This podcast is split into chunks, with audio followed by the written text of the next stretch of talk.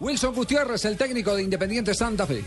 Faltó un poco más de fútbol en los dos equipos, eh, ese hombre de manejo. Creo que, que, fue un buen partido donde los dos equipos trataron de hacerlo lo mejor posible. Creo que nosotros hicimos un, un gran trabajo, nos paramos bien, no le dimos espacios a Nacional, creamos por ahí nuestras llegadas, una de esas es la del penal. Nacional por en el primer tiempo nos crea más llegadas que en el segundo, en el segundo creo que son dos, una un remate desde afuera, otra la del gol.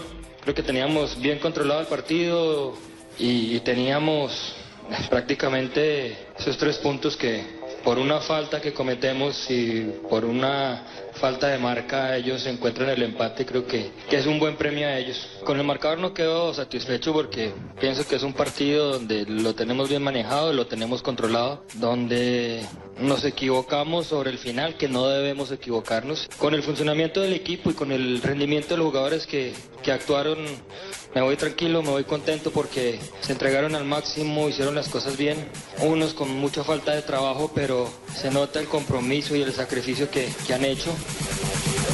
Wilson Gutiérrez, sobresaliente el pulpo. Sí, bien, brilló, brilló, brilló, Centurión. brilló, brilló. Uy, no. Uy, pero más Mal. que discretísimo. Discretísimo Javier. Centurión. Hasta la embarró. Centurión. ¿Qué tal esa que- patada de borracho?